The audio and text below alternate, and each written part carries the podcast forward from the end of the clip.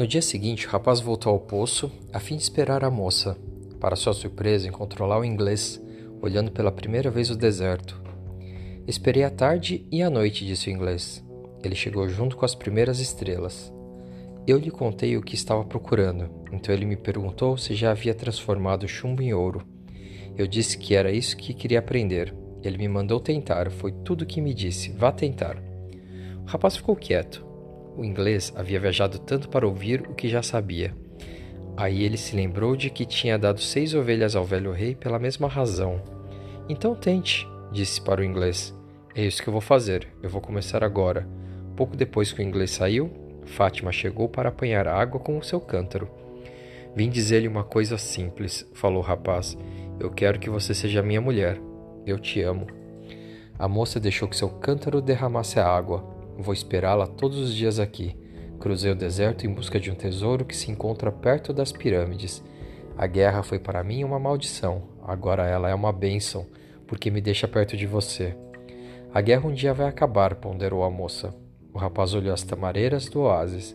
Havia sido pastor, e ali existiam muitas ovelhas. Fátima era mais importante que o tesouro. Os guerreiros buscam seus tesouros, continuou a moça como se estivesse adivinhando o pensamento do rapaz, e as, e as mulheres do deserto têm orgulho dos seus guerreiros. Depois tornou a encher seu cântaro e foi embora. Todos os dias o rapaz ia ao poço esperar a Fátima. Contou-lhe de sua vida de pastor, do rei, da loja de cristais, ficaram amigos. E com exceção dos 15 minutos que passava com ela, o resto do dia custava infinitamente a passar. Quando já estava há quase um mês no oásis, o líder da caravana convocou todos para uma reunião.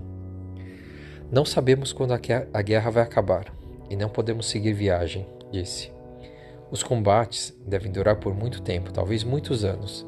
Existem guerreiros fortes e valentes de ambos os lados, e existe a honra de combater em ambos os exércitos. Não é uma guerra entre bons e maus, é uma guerra entre forças que lutam pelo mesmo poder.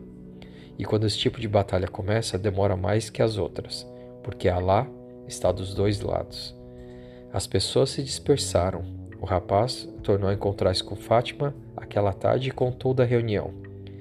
No segundo dia que nos encontramos, disse Fátima, você me falou do seu amor. Depois me ensinou coisas belas, como a linguagem e a alma do mundo. Tudo isso me faz aos poucos ser parte de você. O rapaz ouvia sua história e achava mais bela que o barulho dos ventos nas folhas das tamareiras. Faz muito tempo que estive aqui neste poço esperando por você. Não consigo me lembrar do meu passado, da tradição, da maneira que os homens esperam que se comportem as mulheres do deserto. Desde criança eu sonhava que o deserto ia me trazer o maior presente de minha vida. O presente chegou, afinal, e é você. O rapaz pensou em tocar sua mão, mas Fátima segurava as alças do cântaro. Você me falou dos seus sonhos, do velho rei e do tesouro. Você me falou dos sinais, então não tenho medo de nada, porque foram esses sinais que me trouxeram você. E eu sou parte do seu sonho, da sua lenda pessoal, como você costuma, costuma chamar. Por isso quero que siga em direção ao que veio buscar. Se tiver que esperar o final da guerra, muito bem, mas se tiver que seguir antes, vá em direção à sua lenda. As dunas mudam com o vento, mas o deserto permanece o mesmo. Assim será com nosso amor. Maktub disse. Se eu for parte de sua lenda, você voltará um dia. O rapaz saiu triste do encontro com Fátima. Ele se lembrava de muita gente que havia conhecido. Os pastores casados tinham muita dificuldade em convencer suas esposas de que precisavam andar pelos campos.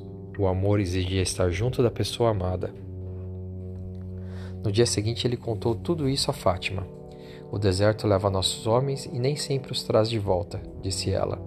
Então nos acostumamos com isso e eles passam a existir nas nuvens sem chuva, nos animais que se escondem entre as pedras, na água que sai generosa da terra. Eles passam a fazer parte de tudo. Passam a ser a alma do mundo. Alguns retornam, então todas as outras mulheres ficam felizes, porque os homens que elas esperam também podem voltar um dia. Antes eu olhava essas mulheres e invejava sua felicidade. Agora eu vou ter também uma pessoa para esperar. Sou uma mulher do deserto e me orgulho disso. Quero que meu homem também caminhe livre como um vento que move as dunas. Quero também poder ver meu homem nas nuvens, nos animais e na água. O rapaz foi procurar o inglês. Queria contar-lhe sobre Fátima. Ficou surpreso quando viu que o inglês havia construído um pequeno forno ao lado de sua tenda. Era um forno estranho, com um frasco transparente em cima.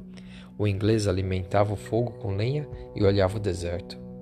Seus olhos pareciam ter mais brilho quando passava o tempo todo lendo livros. Esta primeira fase do trabalho, disse o inglês. Tenho que separar o enxofre impuro. Para isso, não posso ter medo de falhar. O meu medo de falhar foi que me impediu de tentar a grande obra até hoje. É agora que estou começando o que podia ter começado dez anos atrás, mas me sinto feliz de não ter esperado vinte anos para isso. E continuou a alimentar o fogo e o olhar do deserto, e a olhar o deserto. O rapaz ficou ao seu lado por algum tempo, até que o deserto começou a ficar rosado com a luz do entardecer. Então ele sentiu uma imensa vontade de ir até lá, para ver se o silêncio conseguia responder às suas perguntas. Caminhou sem destino por algum tempo, mantendo as tamareiras do oásis ao alcance de seus olhos. Escutava o vento e sentia as pedras sob seus pés. Às vezes encontrava alguma concha e sabia que aquele deserto, num tempo remoto, havia sido um grande mar. Depois, sentou-se numa pedra e deixou-se hipnotizar pelo horizonte que existia à sua frente. Não conseguia entender o amor sem o sentimento de posse, mas Fátima era uma mulher do deserto, e se alguém podia lhe ensinar isso, era o deserto.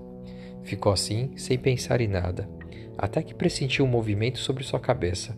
Olhando para o céu, viu que eram dois gaviões, voando muito alto. O rapaz começou a olhar os gaviões e os desenhos que eles faziam no céu. Parecia uma coisa desordenada, entretanto, tinha algum sentido para o rapaz. Apenas não conseguia compreender seu significado. Decidiu então que devia acompanhar com os olhos o movimento dos pássaros e talvez pudesse ler alguma coisa. Talvez o deserto pudesse lhe explicar o amor sem posse. Começou a sentir sono. Seu coração pediu que não dormisse. Em vez disso, devia se entregar. Estava penetrando na linguagem do mundo e tudo nesta terra faz sentido, até mesmo voo de gaviões, disse, e aproveitou para agradecer pelo fato de estar cheio de amor por uma mulher quando se ama, as coisas fazem ainda mais sentido, pensou. De repente, um gavião deu um rápido mergulho no céu e atacou o outro. Quando fez esse movimento, o rapaz teve uma súbita e rápida vis visão. Um exército de espadas desembanhadas entrando no oásis. A visão logo sumiu, mas aquilo deixou sobressaltado. Tinha ouvido falar das miragens e já havia visto algumas. Eram desejos que se materializavam sobre a areia do deserto. Entretanto, ele não desejava um exército invadindo o oásis. Pensou em esquecer aquilo e voltar à sua meditação. Tentou novamente concentrar-se no deserto cor-de-rosa e nas pedras, mas alguma coisa em seu coração não, não o deixava quieto. Siga sempre os sinais, dissera o velho rei, e o rapaz pensou em Fátima. Lembrou-se do que havia visto e pressentiu que estava próximo de acontecer. Com muita dificuldade, saiu do transe em que havia entrado. Levantou-se e começou a caminhar em direção às tamareiras. Mais uma vez percebi as muitas linguagens das coisas. Desta vez o deserto era seguro e o oásis se transformara em perigo. O cameleiro estava sentado aos pés de uma tamareira, também olhando o pôr do sol. Viu quando o rapaz surgiu por detrás de uma das dunas. Um exército se aproxima, disse. Tive uma visão. O exército enche de visões o coração de um homem, respondeu o cameleiro. Mas o rapaz lhe contou dos gaviões. Estava olhando seu voo quando tinha mergulhado de repente na alma do mundo. O cameleiro ficou quieto. Entendia o que o rapaz estava falando. Sabia que qualquer coisa na face da terra pode contar a história de todas as coisas.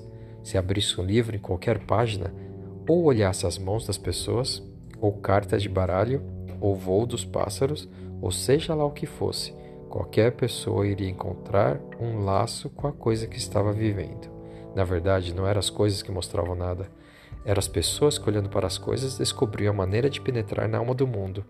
O deserto estava cheio de homens que ganhavam a vida porque podiam penetrar com facilidade na alma do mundo. Eram conhecidos por adivinhos e temidos por mulheres e velhos.